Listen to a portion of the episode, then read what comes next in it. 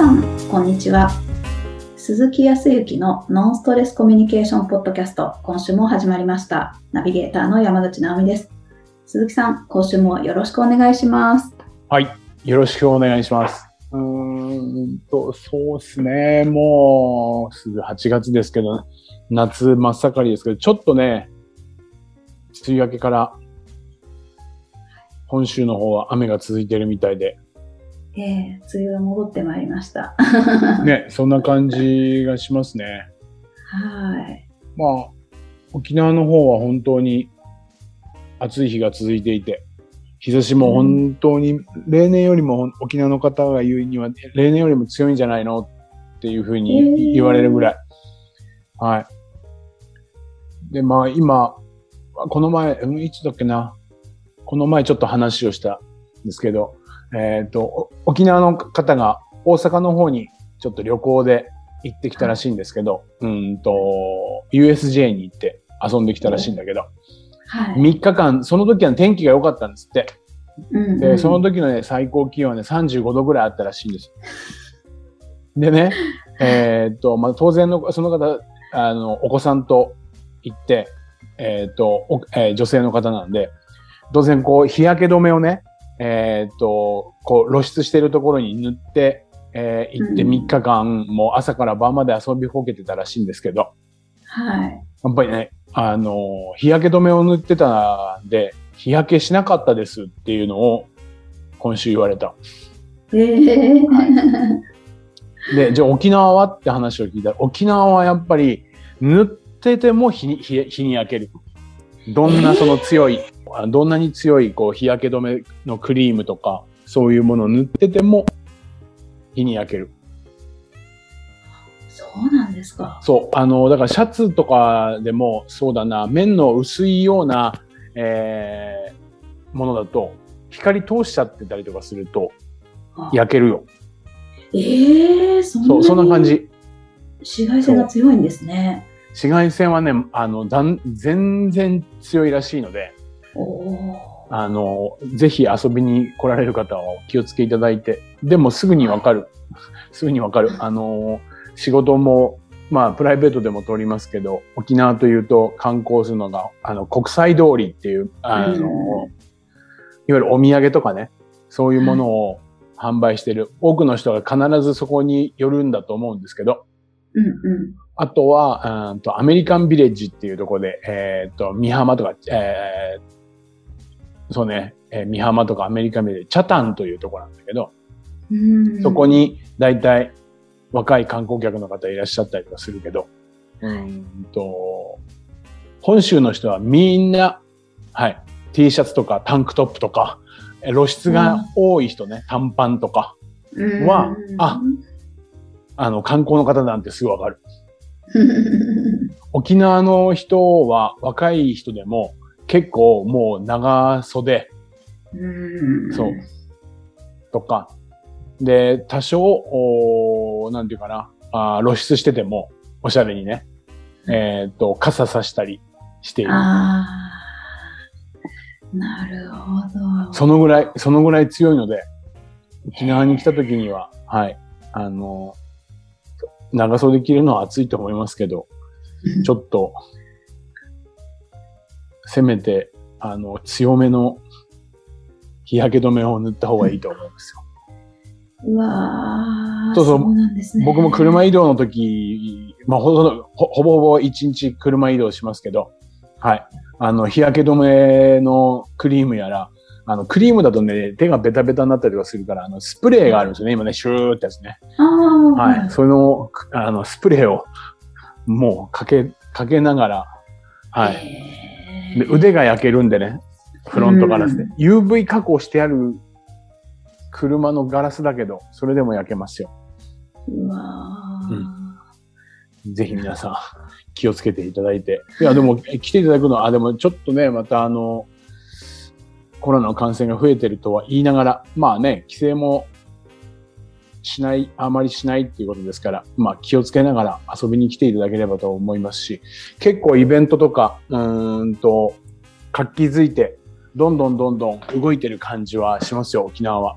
人もいっぱい来てるし。あよかったです。はいお土産屋さんも、えー飲食店もそうだし、えーいろいろな、うん、イベントするような、まあ、水族館からもフルで空いているので、うん十分に今は楽しめると思うから、はい、台風が来る前に。そうですね。夏本番をな楽しまないとですね。そうです。ぜひぜひ楽しんでいただければと思いますが。はいはい。うんさあ、そんな中でどうですか？最近。いかがですか直美さはい。最近ですね、あの、こう、お世話になった方にお会いしたりとか、ん。はい。新しくお仕事を一緒にどうですかっていう話をこうさせていただく機会が増えまして、あ、まあそうですね。今ちょっと展開を新しくし、ね、新しい展開にっていうことだったんですもんね。はい。はい。そうした時にちょっと反省したことがあったんですよ。お、何を、そんな反省することないでしょ。な何をまた反省したんですか？なんかもっとこうすればよかったなって次回お会いする時とか次はいはい回お会いする方とは、あのもうちょっとこうしようって思うことがあってうん。であの聞き返せばよかったなっていう話なんですけど、お、具体的に言うとどんなことですか？はい、あのこういう例えばじゃあポッドキャストをこう私がしているっていうこともあの知っている方なので、はい私もポッドキャストしたいですなんて話があってうん。でそんなことを言われたので、ああ、ポッドキャストこういうところいいですよね、なんて、こう雑談のようにして話が展開してったんですけど、はい。はい。で、そうしたときに、あの、私としても、その方にはすごく合う、あの、ポッドキャストだなと思ったんです。お仕事にも。うんっ。て思ったんですけど、私が思うよりも多分、ご本人がそう感じることがおそらく一番こう、なんていうのか、うん、ベストな展開だったんだろうなっていうふうに思うと、うん。あの、まあ、お手伝いすることはできますけど、本当に必要なんですかって、なんか、ちょ、ちょっと突き放すじゃないですけど、なんかちょっと、あの、え、本当にやりたいんですかっていうことを、うん。なんか、た、試すような言葉をかければよかったなぁ、なんて思ったんですね。えほうほうほうほうほう。でもそこまでな、なんで思ったんですか？なんか、押し売りとか別にしてないですけど、なんか私がその魅力を語るってちょっと違ったなっていうのを後からなんか、なんとなく思ったんですよね。なるほど。まあ、その方は、うんと、その、まあ、ポッドキャスト、その、まあ、部分に関して、ある程度は知ってるんですよね。はいはい。だから興味があってか話をしたわけですよね。はい。うん。そうか、そうか。そうすると、こちらから魅力を語るというよりかは、どうした方が良かったってことですか？あの、いや、まあ本当に必要あらばお手伝いできることをさせていただきますが、喜んで、うん。だ。けど本当に、本当に必要なんですか？って、あの、必要じゃないことだったらもう、あの、やらない方がいいと思います。気を使って、あの、やりたいですっていうことじゃなくて、とか、たまあそんなことはないと思いますけど、っていうふうに、本当になんかお気持ちを確認と言いますかね、なんか、うん。そんな、うん。あの、段階があってもよかったんだろうなって思って、ぼやっとしちゃったんですよね、だから話が。まあ、ああの、もともと何かを決めようと思ってやったわけじゃなくて、うん。本当にご挨拶だったりとか、お礼だったりとか、久しぶりにお会いしたいっていうだけの目的、まずは。うん。うん。で、お会いして、で、まあでも、お互いに何か必要としているものがあるんだとすれば、それはすり合わせができたら確かにいいなぁなんて思いながらお会いして、うんそうしたら、あの、ふと思いがけずに、ポッドキャストやりたいんですよねっていうお話があったので、なるほど。はい。ついつい、ポッドキャスト楽しいですよね、なんて、あの、話をしちゃって、であの私が話すよりも、あの、ご本人がまあ気持ちよく喋るのが良かったんじゃないかな、なんて思ったりしたんです、ね。ああ、なるほどね。どうですか？相手がもっとこう、いけたら、まあでもそれでいいのかなそうね。相手がもっと話が相手の話が聞けたらなんか展開変わった感じします？うん、なんか、もう少し具体的に、こう、例えばその方も、いつくらいになったらこうしたいとか、うん。なんか、いつになったら決めたいとか、目処を立てたいとか、もう少し目標とかを明確にできたんじゃないかなと思って、はあ、はあはあはあ、そうね。はい。あ、無理やりこうさせたいっていうわけじゃないので、私もあの、うその、まだ不明なんですけど、うん。本当にされたいんであれば、まあ、時期を決めてもいいと思いますし、うん。なんか、あ投資できるような会話になってたらもっと良かったな、なんていう感じなんですね。あ、投資ね。そうだよね。まあ、そのためには、まあ、疑うね。そうだな。そうね。でも今のお話を聞くと、うんと、まあちょっと、え営業ということではないけど、うんと、まああー、サービスを提供したり、商品を提供するのに、うんと、相手が欲しいってある程度来てくれる場合と、えっ、と、全然そこに気づいてない場合ってあると思うね。逆に、あの、気づいてない以上に欲しくないって思ってる人。うん。うん。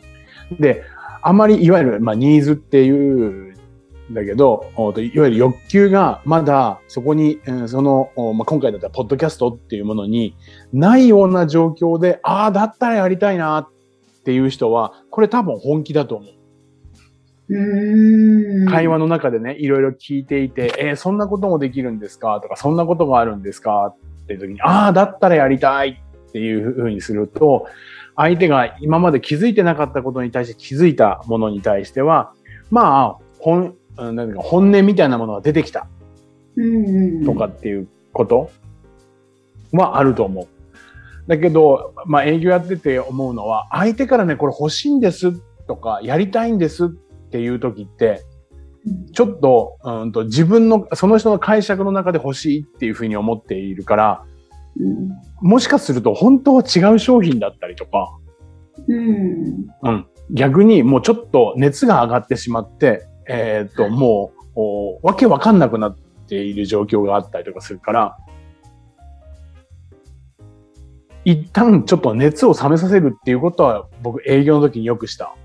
へえ。欲してる方に関しては、はい。本当に欲しいと思ってますって聞いたし、へえ。なぜそこまでしてほしいっていうふうに思うのか、えっ、と、一度今日はお話を聞かせていただいてし、聞聞かせていただくし、聞かせていただいたし、で、うんえー欲しいという気持ちも分かりましたけど、改めて、えー聞きますけど、本当に今必要だっていうふうに思います？っていうふうに、こっちから突っぱねるわけではないんだけど、はい。気持ちの整理で気持ちを落ち着かせて、やっぱりそれでも私は欲しいんですっていうようにうんうん。思えるかどうか。はいまあ、営業だとね、欲しいって言われたら、よっしゃーとか、待ってましたっていう感じで、こっちはうん即、あの、購入してくださいとか、お金はいつ払うんですかみたいな話になっちゃうんだけど、契約しましょうとか。ああ。だから当然はいこっちの気持ちとしては間違いなくありがたいことだし、理解してくれてるんだろうから。ただ相手が本当に上上辺だけでね、うん上辺っていうことだけでもないかもしれないけど、も、ものすごくこう軽い気持ちで欲しいと思ってたりとかした時って、後で必ずお客様とか相手は後悔したりとかするんだよね。あああ、やっぱあの時なんかはもう本当にあの衝動に駆られて、衝動に駆られて、あ、これいいな、いいなと思って、その勢いで、勢いも必要だけどさ、あ。勢いも必要。要だけど、特に高価なものとかね、金額が張るようなものに対しては、やっぱり一旦落ち着かせて熱を冷めさせる、うん。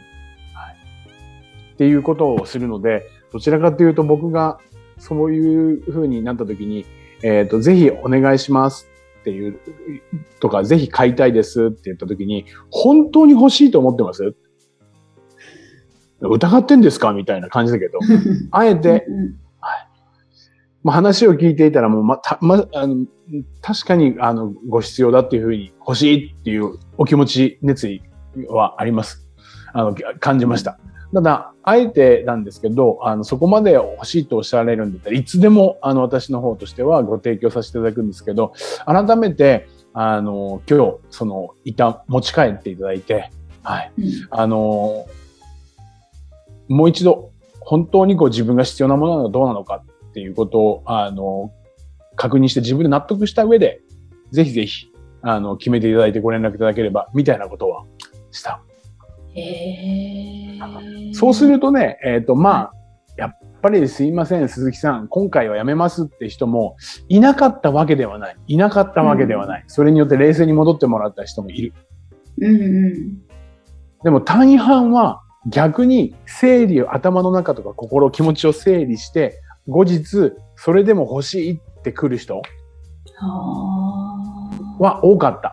さらに、その方たちの満足度は全然普通に買ってもらった時の満足度、提供したもの、購入してもらったものの満足度が上がった。改めてやっぱり私は欲しいんだっていうふうに強い気持ちで来ているから、ものすごく、あの、満足度が上がる。本当に良かったです。今回、あの、購入ができてとか契約ができて。突っぱね方もあるけどね。突っぱねるって言い方はちょっとあれだけど、相手を確かめる。そう。はい。だから言葉は、うん、その人自身がその商品だとかを信じてあそそよ良さっていうことを分かってくれていることは信じるし、はいその人が、あの、その人が悪い人だともう当然思ってないし、うん。人格を否定するわけでもない。はいただ、言葉っていうのは反射神経であるとか、一時の感情でイエスって言っちゃう時あるからね。僕なんか結構言うタイプだからさ、うん。そう。それこそ直美さんに大丈夫ですかって言われたら、ああ、大丈夫です、大丈夫ですって、本当に大丈夫なのって思う時も、そういう人ってあるじゃない。はい。そうするとこっちも引っ込みがつかなくなるから、ああ、大丈夫、大丈夫、大丈夫って、内心ちょっと大丈夫じゃないかなっていうのを押し殺しちゃうでしょ？うん。本当は大丈夫じゃないっていう目も出てるんだけど、その目を刈り取っちゃって大丈夫じゃない嘘のものを出しちゃう。まあ、嘘とは言わないけど。だから、そう、一回確かめるぐらいで本当に必要だっていうふうに思ってらっしゃればもうありがたいけど、よろよろしいんですか？とかね、うん。本当に大丈夫ですか？って一回、特に向こうから求められてる場合ね、はい。は確認していただいたら、日常の会話でもできると思う。いや、もうこれ好きなの、もうこれ絶対買いたいって言って、え、でも本当にこれ欲しいと思ってる？なんで？っていやいやいや、もうなんか急に欲しいって言ったから、他にも欲しいものがあったりとかするから、一旦こうちょっと冷静になってみるのもいいのかなって思ったんで、ぐらいに言って、その日のお買い物は買わさせずに帰る。ああ。それでも家に帰ってもやっぱりもう、悶々と欲しい欲しい欲しいとかって言って、でもいろんなものもあるからなとかって、いろんなものが見えるからね、ちょっと距離を置くと。それでもやっぱり欲しいなと思うんだったら本当に欲しいんでしょう。そしたら買ったらいいみたいなね。なるほど。日常の会話の中でもそういったことは、特にあの、私も一言じゃないんですけど、衝動買いとかをする方はぜひ、一旦自分のほ欲しいを疑う。本当に欲しいかなみたいな。これ一週間待っても本当に欲しいと思うんだったら本当に欲しいから買いに来ようみたいなぐらいのあそう間をつけるためにもね、ぜひーはい対、相手にも対自分にもしていただけたらいいと思いますよ。はい。あー、すごい。そうですね。あの、なんか相手の方にもその方が親切感も伝わるような気がしました、今。うん。うん。うんはい。そうそうそいやー、素晴らしい。ありがとうございます。今度からありがとうございますそうしたいと思います。う。ぜひぜひ、ちょっとね、はい、疑うような言葉をかけるけど、それ結構いいと思いますよ。はい、ありがとうございます。ありがとうございます。それでは、はい、最後にお知らせです。ノンストレスコミュニケーションポッドキャストでは皆様からのご質問をお待ちしております。コミュニケーションでのお悩み相談や、こんな時どうするのなんていうご質問を鈴木さんにお答えいただきますので、皆様どしどしご質問ください。ポッドキャストの詳細をご覧いただきますと質問フォームが出てきますので、そちらからご質問をいただければと思います。それでは今週はここまでとなります。また来週お会いしましょう。鈴木さん、ありがとうございました。はい、ありがとうございました。